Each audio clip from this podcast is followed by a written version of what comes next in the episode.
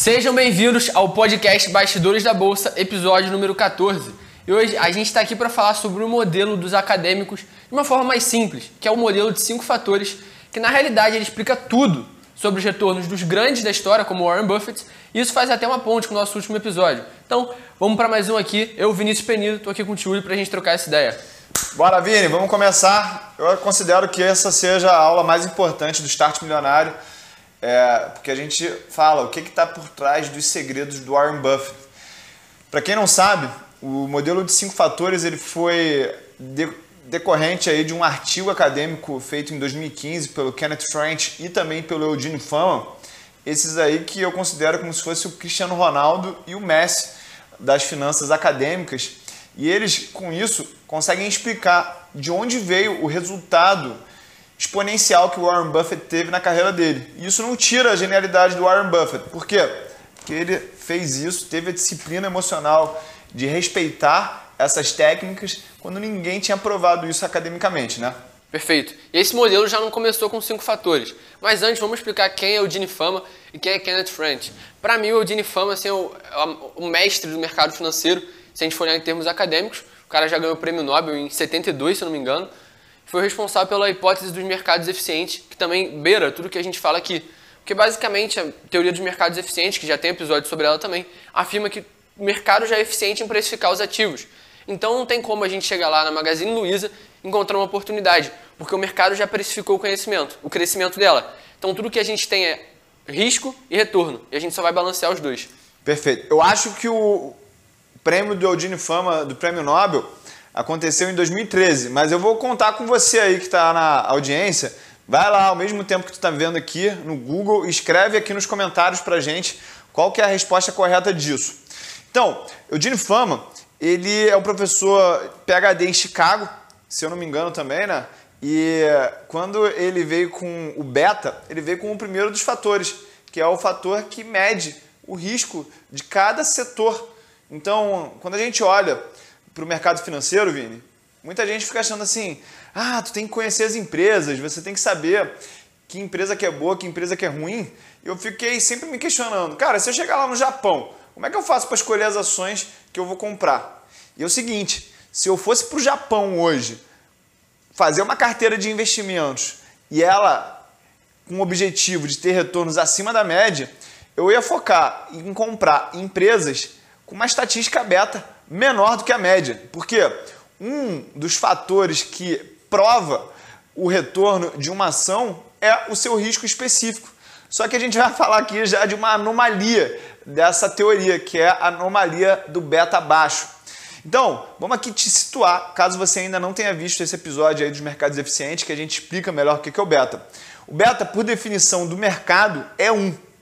Ou seja, se eu estou falando do Ibovespa, eu estou falando de um beta de 1. Se eu estou falando do S&P 500, eu estou falando de um beta de 1. E aí, as empresas comparadas a cada um desses mercados, se tiver um beta menor do que 1, elas são menos voláteis, menos arriscadas. Se elas tiverem um beta maior do que 1, elas são mais voláteis, são mais arriscadas. E a anomalia do beta, ela trata de retornos maiores com a mesma volatilidade. Ou seja, a gente sempre está falando aqui da parte racional dos mercados. É isso que está por trás da teoria dos mercados eficientes. Todos os investidores eles são racionais. Eles só assumem mais risco para ter mais retorno.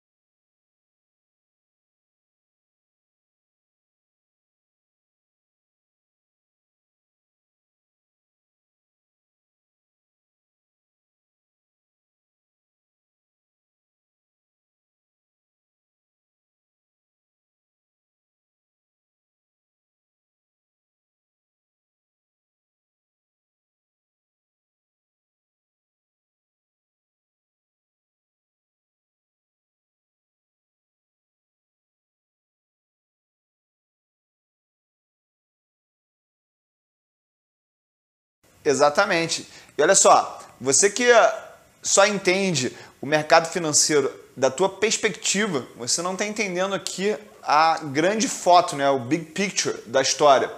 A maioria dos recursos financeiros são administrados por instituições, sejam elas bancos, bancos de investimento, seguradoras, fundos de pensão.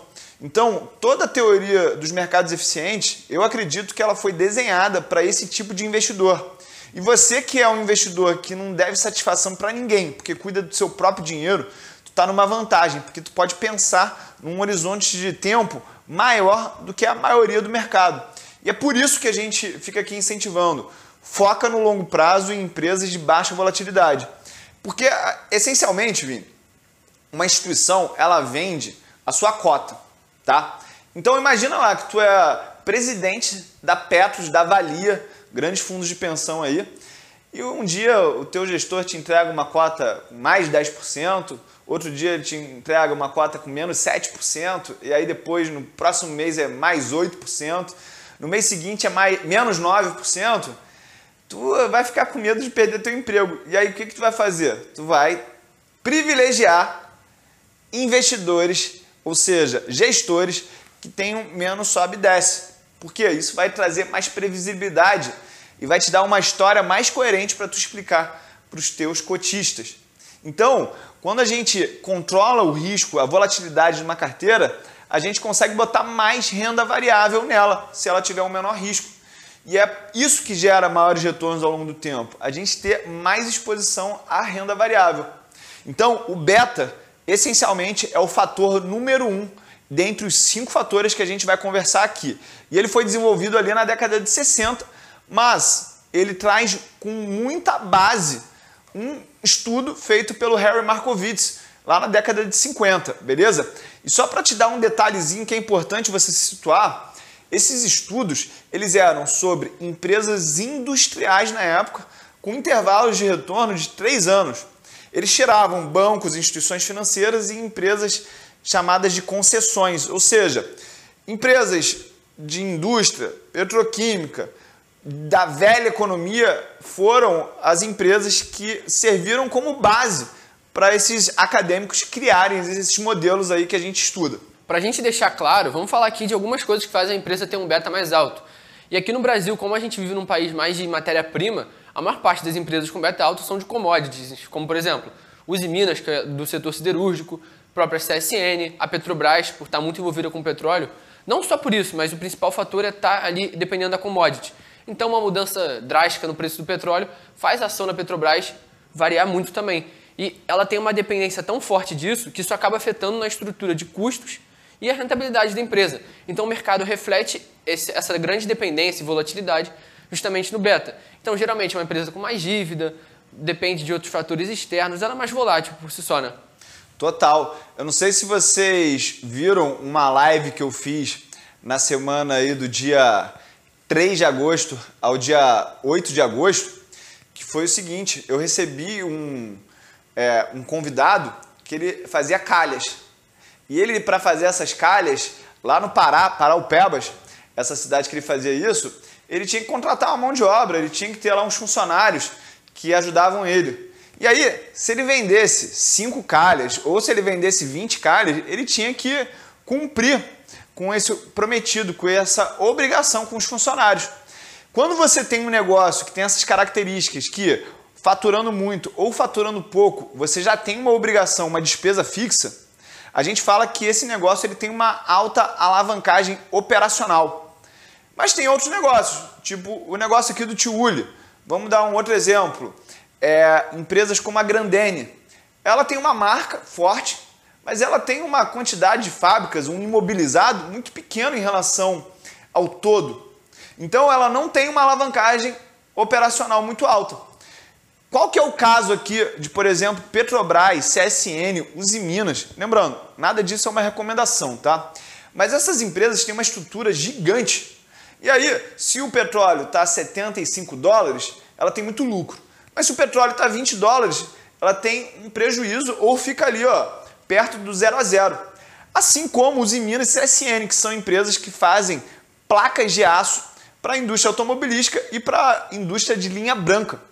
Eu não sei se você sabe, mas para tu ligar um alto forno, que é o que derrete lá o minério para formar as chapas na CSN, custa 500 milhões de dólares. Então, se tiver um problema na macroeconomia onde a atividade econômica esteja baixa, essa empresa vai passar maus bocados. Mas se a empresa tiver com muita demanda, a economia estiver bombando, explodindo, a gente vai ter muito lucro. E essas empresas cíclicas, elas têm essa característica de quando sobe, sobe muito e quando cai, cai muito. Em decorrente disso, a gente tem um beta maior do que a média. E para dar um exemplo aqui fora do padrão, a gente tem a CLC Agrícola, que é uma empresa que depende de commodities também, mas ela exporta para o exterior. Então o beta dela, se eu não me engano, é negativo até, porque ela tem a receita tão dolarizada e depende tanto do dólar, que quando o Ibovespa cai, o dólar tende a subir. Então ela tem um hedge aí natural contra o Ibovespa, e isso faz a empresa ter um beta negativo. Ou seja, quanto menor a dependência do índice, mais a empresa vai tender a ter um beta menor. Exatamente. Eu considero essa uma empresa defensiva. Se eu não me engano, dentre as empresas que eu estudo com mais foco, ela é a empresa com o menor beta de todo o Ibovespa. E pensa só isso que eu vou te falar. Se a gente tem um dólar desvalorizado, o que, que acontece? As pessoas demandam mais soja, algodão e milho, que são as três culturas majoritárias dentro da SLC agrícola. Ou seja, ela ou está vendendo mais caro o produto, ou o dólar está tão atrativo que ela vende muita quantidade. Por isso talvez ela esteja aí nessa curva muito estável. Além do fato, né, as pessoas podem postergar a compra de uma geladeira nova, de um carro novo, mas ninguém pode postergar o teu alimento, que é basicamente o que a SLC Agrícola oferece. Perfeito. E se a gente está falando do Five Factor Model, que é o modelo de cinco fatores, ele tem um, um, um fator que, que é o precedente, sei lá, enfim, que vem antes dele, que é o Three Factor Model feito em 93, que foi justamente o que... Predecessor, eu acho que é a palavra. Eu acho que seria isso. Mas esse é o Three Factor Model que eles desenvolveram em 93, que era a metodologia que eles enxergavam para superar o mercado. Depois eles chegaram lá no desenvolvimento do Five Factor Model em 2013. 15. 15. 15. 2013 foi o outro. Enfim, em 2015 eles chegaram no Five Factor Model, que foi a conclusão total. E aqui a gente vai falar dos principais três fatores, né? Que são que as ações de valor performaram as ações de crescimento, que foi basicamente o que a gente falou aqui. Os small caps deram uma performance acima das large caps e também encontraram a anomalia do low beta, que a gente acabou de falar. Exatamente. Essa pesquisa de 93 ela veio após uma outra pesquisa relevante em 1981, que foi do Rolf Bunz, Rolf ele encontrou uns dados mostrando que as empresas de menor tamanho elas performavam acima das maiores empresas do mercado americano. E aí você tem que tomar cuidado para não tomar isso como uma verdade absoluta. Porque dentro dessa escolha você tem que ter uma premissa base, que é o seguinte: se você acha que a bolsa ela vai cair, se você acha que a bolsa vai cair, você tem que comprar as empresas grandes e se desfazer das empresas pequenas. Mas se você acha que a bolsa vai subir, você compra as empresas pequenas e se desfaz das empresas grandes. Pelo simples motivo. Se a gente pegar hoje a Vale, ela deve estar valendo por volta de 550 bilhões de reais. Para a gente multiplicar essa ação por 10, a gente teria que transformar essa empresa numa empresa de 5 trilhões de reais. Imagina a disrupção na economia para essa empresa aumentar em 10 vezes o valor. É possível? É, mas não é tão provável quanto uma empresa de 1 bilhão de reais se transformar numa empresa de 10 bilhões de reais. Por quê? A massa que essa empresa tem que mover dentro da economia, ela é muito menor. E lembra, a gente tem aí três grandes fatores para a gente aumentar ou diminuir o valor de uma empresa. Né? A gente tem os fluxos de caixa, a gente tem a taxa de desconto e a gente tem a taxa de crescimento dessa empresa. Então, as empresas pequenas, elas têm um potencial de crescimento muito maior do que as empresas grandes.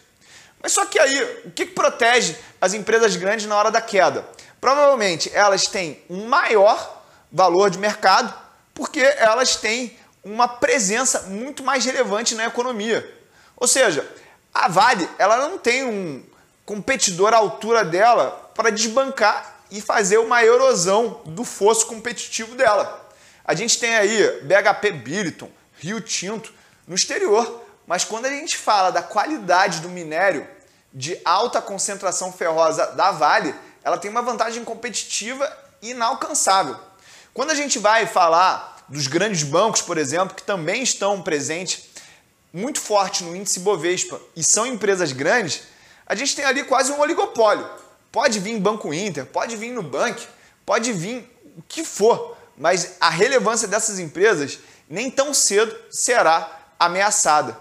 Já viu alguma empresa com mais de 5 mil funcionários trocando o Itaú, o Bradesco, por uma empresa dessas de online?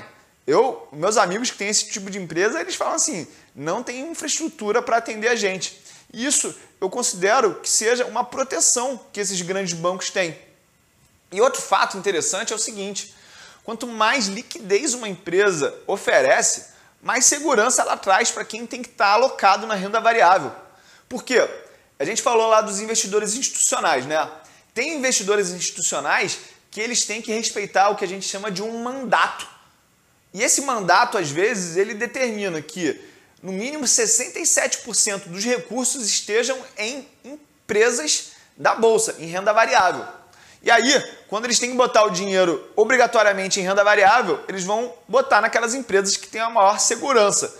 Em que sentido? De que elas estarão aqui daqui a 5, 10 anos, beleza? Então, lembra, a gente está falando aqui, além de uma dinâmica de mercado, de um conflito de agência muito forte. Que conflito de agência, Tchulho?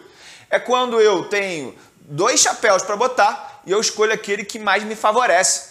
Então, os gestores, eles têm um viés muito forte, que é proteger o emprego deles. Já falei isso aqui uma vez e vou repetir. Existe um conflito de agência muito forte nos gestores que eles estão preocupados não só com o teu benefício, com a tua rentabilidade, eles estão preocupados com o emprego deles e com a remuneração deles. É por isso que eu bato na tecla. Invista por conta própria, porque o teu dinheiro administrado por você, ele tem muito mais probabilidade de ser mais rentável. Além do fato de você não ter que pagar altos custos como os 2% de administração e os 20% de performance. E se a gente for olhar small caps, que são as empresas de menor porte, elas têm muito potencial de crescimento. É que nem você fazer uma comparação desleal entre Banco Inter e Itaú nos últimos dois meses.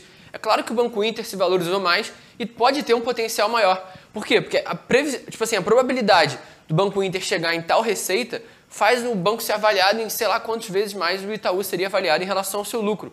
A questão é, faz sentido isso? Por isso que a gente tem que ter conservadorismo no valuation. Porque senão a gente vai ficar sempre naquela, pô, se o mercado está avaliando isso, porque vale isso? Aí o cara vai lá, compra Banco Inter, porque acha que vai crescer mais e mais, e fica caro, caro, caro, e fica num ciclo infinito ali da ação subindo. E esse é o problema das small caps. Por quê? Porque você pode cair numa ilusão de achar que está barata, mas não está. Mas ao mesmo tempo, como a gente falou, não é qualquer fundo que consegue entrar nelas. Então isso também cria uma oportunidade. Porque tem empresa que tem, sei lá, 100, 200, 300 mil reais de liquidez que um grande fundo não consegue comprar. Então isso já cria ali um pouco fora da, da hipótese dos mercados eficientes. Ali ela está o quê? Semi-fraca, que seja. Porque ali tem mais potencial para você atingir e um potencial de valorização absurdo que pode vir a acontecer. Eu acho que é aí que a gente consegue ver as assimetrias. Porque se tivesse a mesma liquidez, talvez não tivesse como encontrar oportunidade. Mas ao mesmo tempo, a gente tem a Vale aí, que é uma empresa de altíssima liquidez que multiplicou o capital por 150%, 200% nos últimos anos. Exatamente. Cara, vamos bater nessa tecla aqui que é muito importante. Toda vez que a gente fala de fatores, que a gente fala de artigos acadêmicos, toda vez que a gente fala de um estudo, a gente não está falando de um ativo individualmente, a gente está falando sempre de um conjunto, de uma carteira. Porque a gente está olhando a representatividade e a performance dos objetivos numa média, beleza? Então, vai acontecer da gente achar essas exceções, mas elas vão ser exceções à regra. Exatamente. É que nem você chegar lá e falar, ah, uma daquelas pessoas ali ficou trilionária, então todas as pessoas que passarem aqui vai ter uma trilionária. A gente não pode considerar o todo. E é por isso que o cara que ele quer ganhar dinheiro com small cap, ele não tem que ir lá saindo comprar vários micos na carteira dele, achando que vai encontrar small cap da vez. Compra lá small 11 e espera acontecer. Não tem por que você querer, porra, ah, essa small cap aqui, aquele cara ali falou, é aquela outra ali. E tem muito conflito de agência nisso também. Porque às vezes o cara tem um rolo ali, ele pode fechar alguma transação. Então, Small cap, small 11. Tá. Vou aqui dar uma operação para quem quer botar na prática essa teoria, tá? Porque aqui a gente não está falando só de teoria, a gente está falando de teoria que suporta argumentos para a gente investir na prática. Então a gente tem o ETF de dividendos, que é o Dilvo 11, e a gente tem o ETF de small caps, que é o Small 11. Experimenta só você em algum momento que achou que a bolsa estava barata. Compra Small 11 e vende Divo 11. Você vai ver que teve uma diferença de rentabilidade. Faz isso ali no dia 20 de março de 2020. Vê quanto que deu a diferença da rentabilidade desses dois ativos nesse período. Mas, para não ser injusto também, mostrar que existe dois lados dessa moeda, pega o Divo 11 no dia 20 de fevereiro, quando ele está comprado, e pega vendido uma posição em Small 11 no mesmo dia, dia 20 de fevereiro de 2020. Você vai ver que a performance foi positiva para quem comprou Divo 11 e vendeu o Small 11. Então, dá para você ganhar dinheiro com esses fatores, qualquer que seja o cenário. Você só tem que estar tá com a premissa certa para isso valer a pena e se tornar rentável, beleza? Eu acho que isso também tem relação com juros, né? Porque no momento de juros baixos e bolsa alta, as empresas de, de small cap tendem a crescer mais, até abrindo capital, sim, um monte de IPO nesse ano. Acho que isso tem a ver também. Porque, por exemplo, se a gente tivesse com juros em 15%, não ia ser qualquer empresa que ia conseguir captar dinheiro no mercado, não ia ser qualquer empresa que ia conseguir captar dinheiro com o investidor. Porque o custo de oportunidade do cara investir em renda fixa para investir numa empresa com uma probabilidade imensa de falir, que paga para o cliente usar e dá prejuízo, é diferente. Então acho que a conjuntura também dá um pouco de alimento para esse momento de small cap subindo, empresa que não dá lucro subindo também. É, de maneira coletiva sim. Lembrando que o meu método especificamente, Vini, ele não olha para nenhum dado macroeconômico. A gente só está focado em encontrar as empresas mais baratas da bolsa, tá? Mas é importante isso que tu falou, porque quando a gente tem uma empresa small cap, a gente tem menos informações e a gente tem um maior risco ali. Tem menos pessoas querendo financiar uma empresa small cap. Então o custo de capital dela também é mais alto. E é por isso que ela tem que entregar mais retorno dentro do cenário, dentro da lógica dos mercados eficientes, onde o que é mais arriscado dá mais retorno exatamente para pagar esse maior risco do investidor. É, exatamente. Então, o, o juro seria o custo de oportunidade para o cara decidir uma coisa ou outra. Eu acho que o custo de oportunidade mais claro, que a gente pode deixar claro para as pessoas, é de uma amizade. O cara te chama para sair ali sexta-noite. Você tem um custo de oportunidade, ou de ficar em casa lá, está com preguiça, ficar vendo Netflix ou lendo o livro que você quer ler, ou você vai lá e dá o um rolê com o cara. Isso é o custo de oportunidade. O que você deixaria de fazer, o que você vai ter que deixar de ganhar.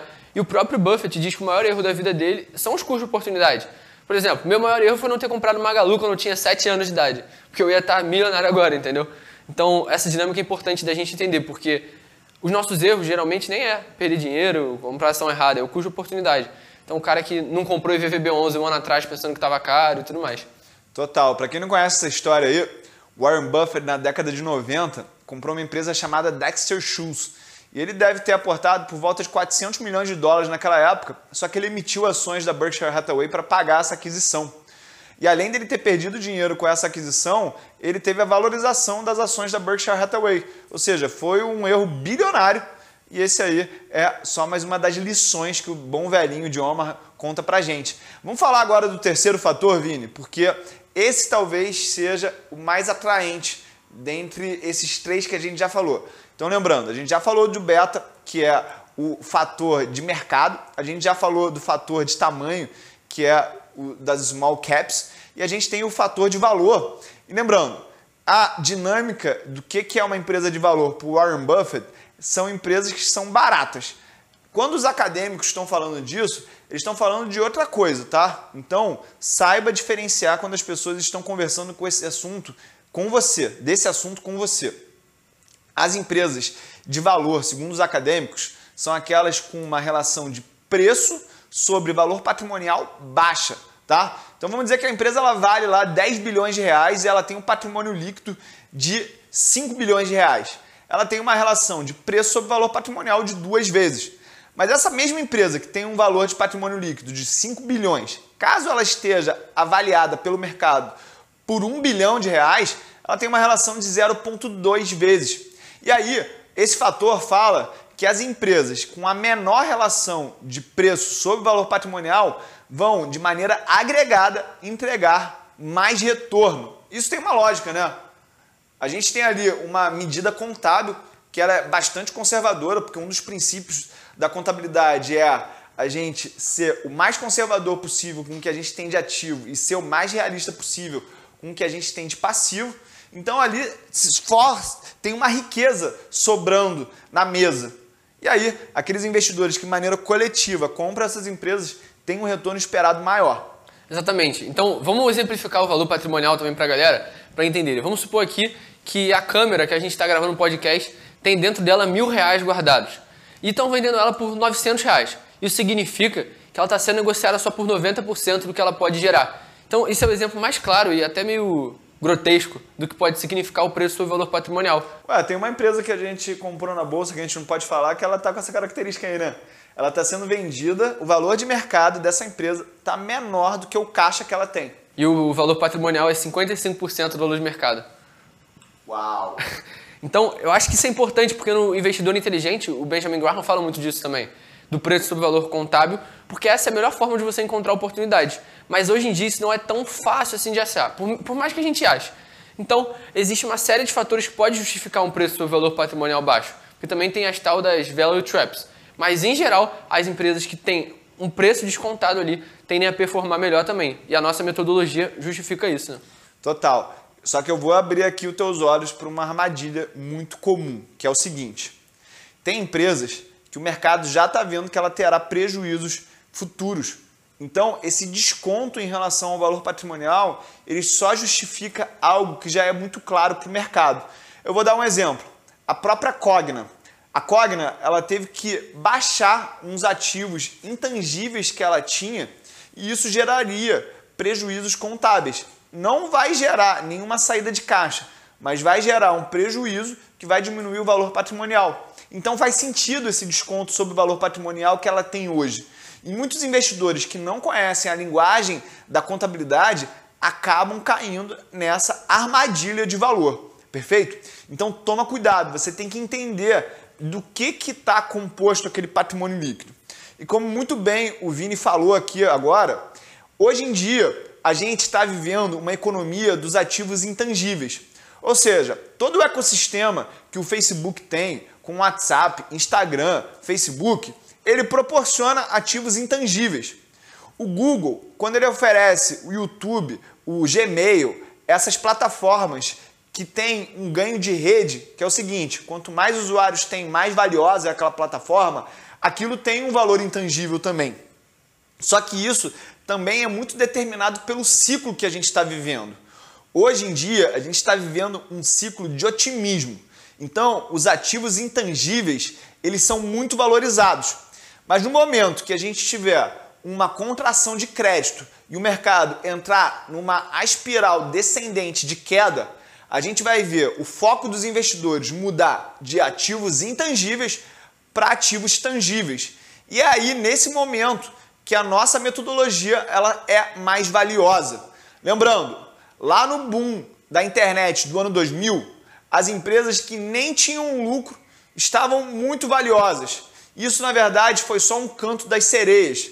Se você não sabe, o meu nome é Ulisses, exatamente pela história do guerreiro da Ilíada, Homero, que quer dizer Ulisses em grego.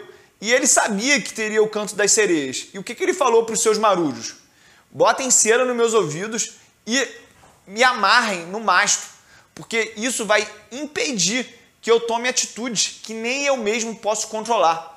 E muitas das vezes a gente acha que a gente tem uma mente independente, só que a gente é levado sem nem perceber para um viés de manada. Ou seja, olha, tá todo mundo ganhando dinheiro com isso, tá todo mundo ficando muito rico fazendo isso.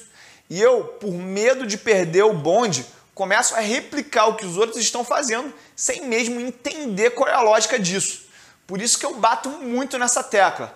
Tenha uma mentalidade independente, tenha um método claro para que na hora de fazer os teus investimentos você não seja influenciado pela opinião dos outros nem pela maré do mercado. É muito importante que você seja disciplinado nisso, sabe por quê? Nos meus 17 anos de experiência, irmão, eu já vi muita gente falar a seguinte frase: dessa vez é diferente. E toda vez que eu escutei a frase dessa vez é diferente, eu segui um rastro de sangue depois, porque muitas pessoas se machucaram pesado no mercado pensando que as coisas seriam diferentes. E no final das contas, é tudo a mesma coisa. Boas empresas vão performar ao longo do tempo, mas elas só vão se tornar bons investimentos se o preço estiver adequado ao tamanho da oportunidade. Numa própria entrevista do Kenneth French, ele fala isso, que ele sempre ouve essa história de intangíveis e a última vez que ele escutou foi na bolha das .com lá nos anos 2000, que a ideia de uma empresa valer tantas vezes mais, aí começa a comparar o preço dela com a receita ao invés de comparar com o lucro, porque vai sempre tentando justificar um valuation que nem sempre faz sentido, que é justamente a expectativa absurda. Ah, essa empresa é de tecnologia, então ela tem o potencial de crescer. Isso acontece até, até nos dias de hoje. E no próprio artigo do Three Factor Model, eles deixam bem claro que volatilidade vai ser muito determinante para o seu resultado. Porque não adianta nada a gente assumir muito risco na carteira e não aguentar ele. Porque você sempre diz isso. Se você perder por um tempo, é para você perder mesmo. Porque a estratégia que ganha da média, ela vai ter que perder em algum momento. Então você, para ser fora da média, vai ter que estar atrás dela por algum tempo. E é isso mais difícil. Você ter o emocional para ficar pior do que a média e ainda assim falar, cara, eu tô certo. Inclusive, eu ouvi você falando no grupo hoje sobre esse assunto. E, cara, eu acho que isso é resiliência, antifragilidade do investidor. Porque se o cara aceita perder para a média, ficar duvidando de si mesmo, ou seja, a autoimagem dele está sendo questionada, e ainda assim ele continua resiliente, consistente na estratégia, ele tende a performar muito melhor do que qualquer outro. E é por isso que não é todo mundo que performa média, porque não é todo mundo que vai aguentar a volatilidade da porrada, de ir no churrasco, ver um amigo que comprou o mico e multiplicou o patrimônio por 20, enquanto ele está lá na carteira dele, seguindo a metodologia. E é isso mais difícil do cara que quer ter resultado acima da média. Eu acho que para qualquer coisa, na real. Porque você vai ter que se sentir inferior em algum momento vendo os outros rindo, enquanto você está lá batendo, batendo e não vendo resultado, né? Perfeito, perfeito. E tem um acadêmico também muito famoso chamado Robert Arnott, que ele é o CEO, fundador da Research Affiliates, que é uma empresa aí top em termos de pesquisa acadêmica para o mercado financeiro, ajuda grandes investidores a tomarem decisões com base em artigos acadêmicos que nem a gente faz aqui, né? E ele fala que esses fatores que a gente está trazendo aqui, tamanho, mercado e valor, e os outros dois que a gente vai falar à frente, eles têm uma correlação de retornos entre si. E nem sempre essa correlação é de 100%. O que, que significa isso? Nem sempre a gente vai ver o fator tamanho tendo um retorno acima da média. Muitas das vezes, na verdade, a gente está vendo essas empresas ter um retorno abaixo da média. E é isso que vem acontecendo atualmente. Existe o fator valor perdendo para o fator crescimento nos últimos 13 anos. Até fiz um vídeo no YouTube com o Matheus aí que a gente vai falar é, se a gente está à beira é, da próxima crise e eu bati muito nessa tecla. E o fator tamanho também não vem performando tão bem quanto a gente imaginava. Isso por causa de uma deformação que o mercado está passando atualmente, que é o que? As FANGs. FANGs é o acrônimo da Facebook, Amazon, Apple, Microsoft e Google. Essas empresas são empresas com alto valor patrimonial é, e com um valor de mercado ainda maior, tem muitos ativos intangíveis e elas são consideradas empresas mega caps. O que, que são as mega caps? São as maiores empresas do mercado americano. Então, essas empresas elas estão distorcendo tudo isso que esses fatores e esses artigos acadêmicos falaram a vida inteira. E cada vez mais a gente vê investidores focados em valor, focados nesses ensinamentos, desistindo, largando a corda, largando o barco e falando assim: Dessa vez é diferente, o mundo mudou, é o mundo da tecnologia e a gente está vendo cada vez mais essa teoria sendo testada. Só que, como muito bem o Ben Felix e o, o Passmore falam, não quer dizer que essas empresas vão continuar rendendo e as empresas de valor vão dar prejuízo. É só que a diferença de retorno está cada vez mais distante. Mas a gente vai continuar ganhando dinheiro com elas. É, Warren Buffett ele não ganha do S&P 500 nos últimos 10 anos, mas isso não significa que ele não ganhou dinheiro. É só uma rentabilidade comparativa. E eu adoro falar essa frase, Vini. O que paga Coca-Cola e pizza não é rentabilidade comparativa, é ganho de capital, beleza? E a gente também tem que mensurar o risco, né? Porque se o cara não quer correr muito risco, não faz nem sentido ele mensurar a carteira dele comparando com um proxy totalmente diferente. Não adianta tu comparar a sua carteira com uma carteira de opções doida do mico, sei lá o que, entende? Acho que isso é importante também. E o que você falou da questão da volatilidade e tudo mais, dá para fazer uma ponte para o quarto fator que eles adicionaram no novo modelo, que é a rentabilidade. Porque uma empresa que consegue ter vantagens competitivas diante dos seus competidores, ela quase que por osmose vai conseguir ter um retorno acima da média também. Porque se eu consigo ser melhor do que você, satisfazendo uma necessidade, eu consigo ter uma rentabilidade maior também. E as próprias empresas de tecnologia são um exemplo disso. E as, as cinco, Facebook, Amazon, Google, é, Microsoft, elas distorcem também a performance mundial do SP500. Porque se você for ver, elas pegaram todo mundo nas costas e arrastaram de um ano para cá. Então, essa questão da rentabilidade, que é o quarto fator, justifica muita coisa e o Buffett fala muito sobre essa questão do ROIC e tudo mais, que é um fator que ele acha essencial na hora de analisar uma empresa. Né? Perfeito. Esse indicador aí que o Vini acabou de mencionar, o ROIC, é o Return Over Invested Capital, que é o EBIT menos imposto sobre dívida líquida mais patrimônio líquido. É a maneira pela qual a gente quantifica a qualidade da rentabilidade de uma empresa. E quando você fala em geração de valor, você está essencialmente falando da diferença entre o ROIC e o WACC. O que é o WACC? É o Weighted Average Cost of Capital, que é um misto de custo de capital próprio, custo de capital de terceiros. E o que está na essência do custo de capital próprio desse modelo? É o beta. Então, quando uma empresa ela diminui o seu WACC, ela está diminuindo o seu custo de capital. E uma empresa com menor custo de capital, ela é capaz de aceitar mais projetos rentáveis. Por quê? Vamos dizer que eu tinha um ROIC de 6% e um WACC, um custo de capital de 7%.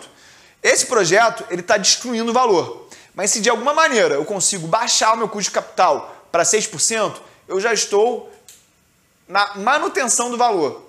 E às vezes você manter o valor é o necessário, porque você está acruando aquela taxa de juros.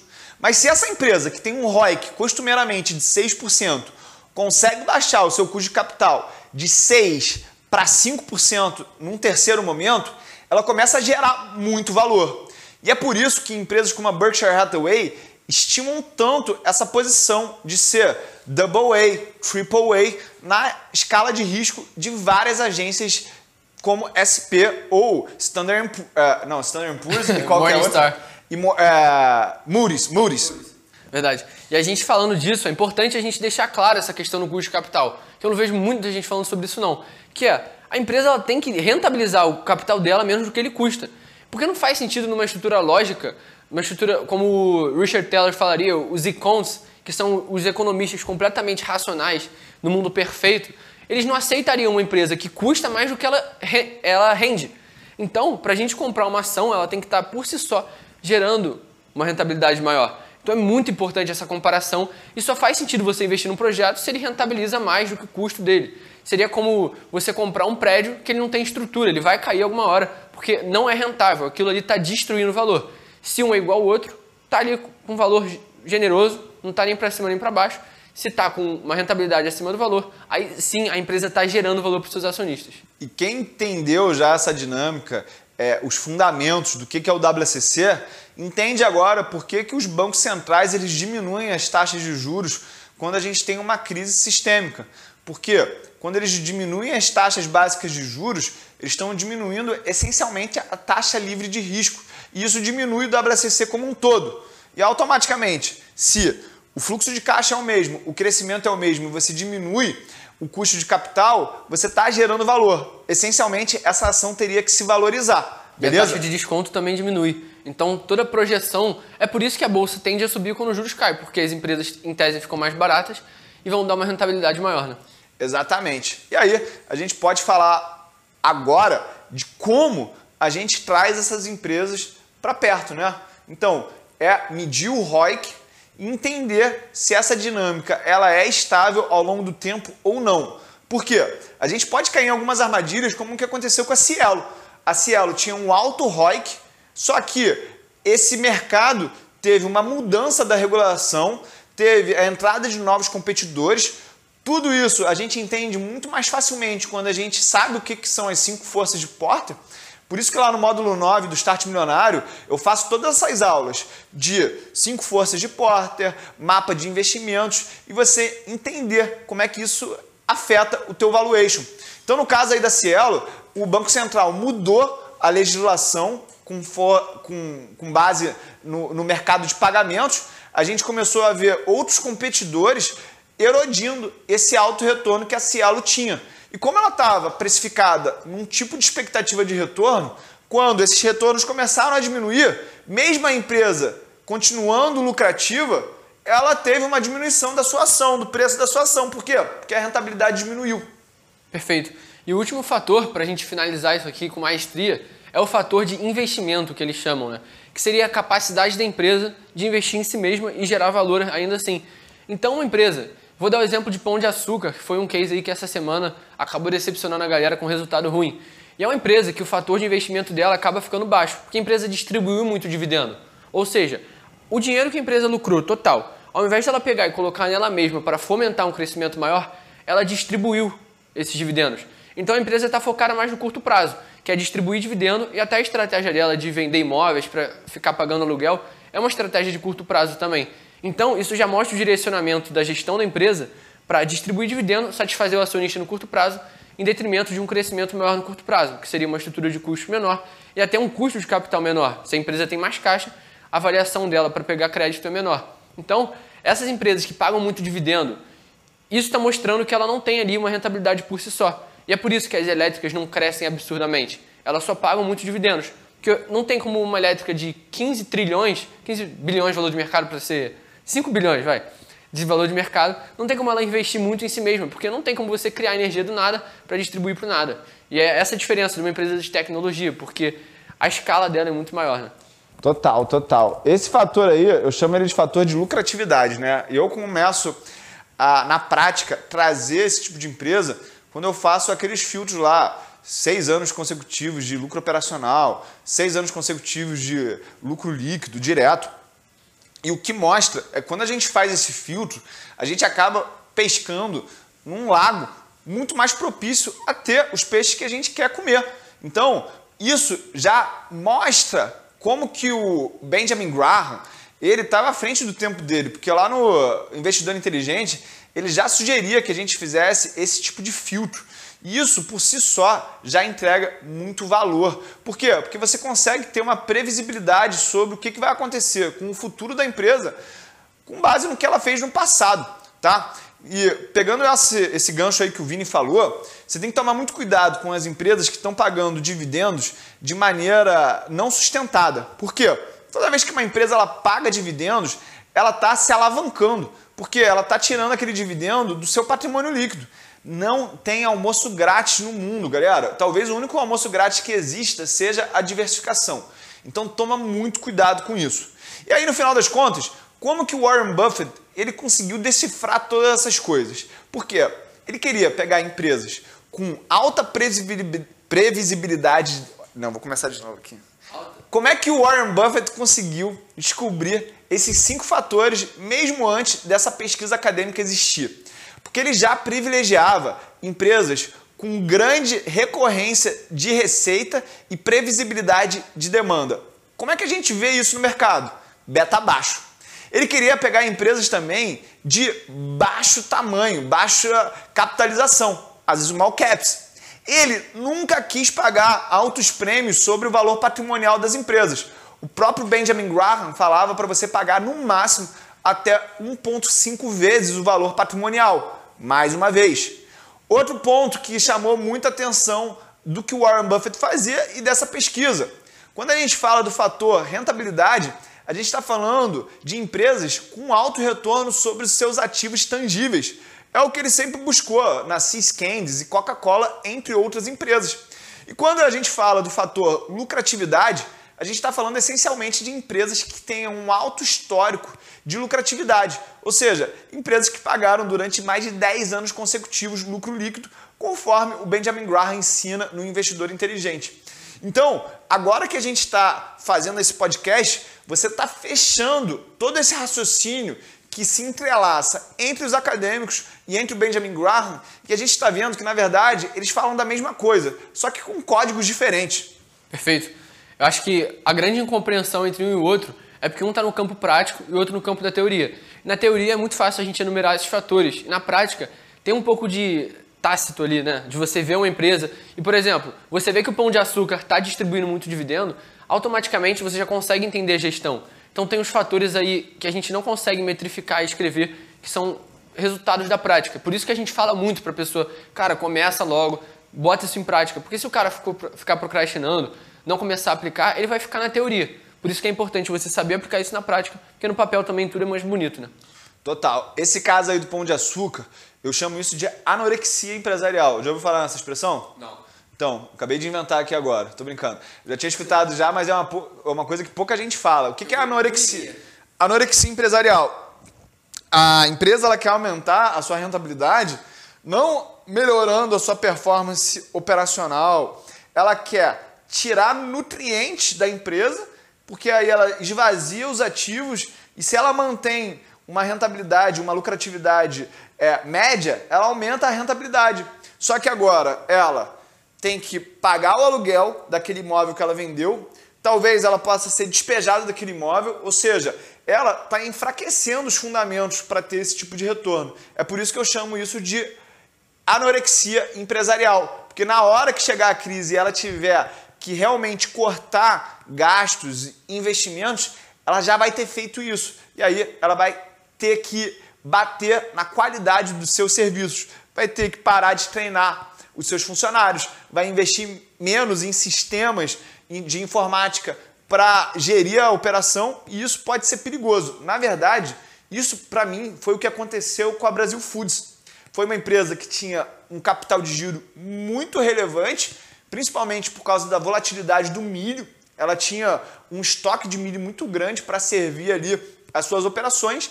E aí os banqueiros chegaram os pertões sem entender sobre o negócio, tiraram aquele capital de giro e deixou a empresa muito mais fraca em termos de fundamentos. Ou seja, você tem que saber entender de negócio, mas entender também a dinâmica de investimentos.